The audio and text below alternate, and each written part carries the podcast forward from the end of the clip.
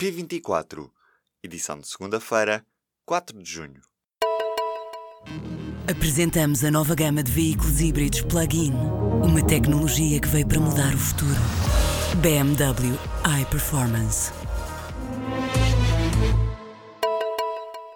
O governo está a ameaçar os sindicatos dos professores, dizendo que não vai contar com nenhum tempo de serviço que esteve congelado se os representantes dos professores não aceitarem o que o executivo propõe. Os professores estiveram congelados durante nove anos, quatro meses e dois dias, mas o governo só quer contabilizar no máximo dois anos, nove meses e 18 dias.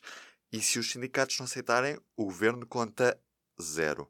Com isto, a FENPROF admite uma greve à vigilância dos exames nacionais e diz que o tempo proposto pela tutela não é aceitável.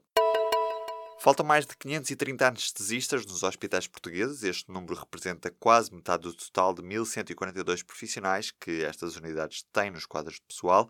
Os dados fazem parte do Census Anestesiologia 2017 e mostram que as saídas dos profissionais para o setor privado e para o estrangeiro e a eliminação do regime de horário de trabalho têm levado à perda de profissionais necessários nos hospitais.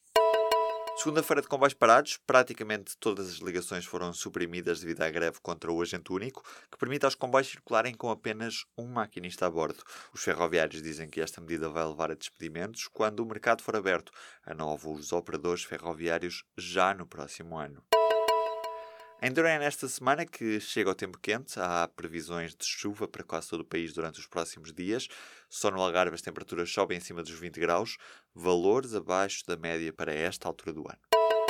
Um em cada três compras feitas online dá problema. Os dados são da Direção-Geral da Justiça e dos Consumidores da União Europeia. Os números mostram também que mais de metade dos consumidores da União Europeia faz compras online. Os veículos pesados vão ter uma redução de 30% no valor das portagens das antigas CUT do interior. O objetivo desta medida é contribuir para a competitividade da atividade económica no interior, mas há já empresários que lamentam que os descontos não sejam também aplicados a viaturas ligeiras. O Banco Alimentar contra a Fome recolheu mais de 1.600 toneladas de alimentos durante o fim de semana em mais de 2 mil lojas no país. Ainda assim, o número de toneladas recolhidas foi inferior ao mesmo período do ano passado. Foram menos 243 toneladas. O governo cancelou duas barragens que podiam dar água ao interior. Girabolhos e Alvitos estiveram no papel, mas não vão sair de lá. As duas faziam parte do conjunto de 10 novas barragens do Programa Nacional de Barragens lançadas pelo governo de José Sócrates. O presidente da Associação Portuguesa de Distribuição e Drenagem de Águas diz ao público que o governo só pensou nas albufeiras pelo lado da produção de energia elétrica e não pelo lado do armazenamento de água necessário às populações. Na Guatemala há pelo menos 25 mortos de uma erupção vulcânica do vulcão Fuego. Há mais de 300 feridos e as operações de resgate continuam em curso. As nuvens negras de cinza obrigaram também a encerrar o aeroporto internacional da cidade de Guatemala.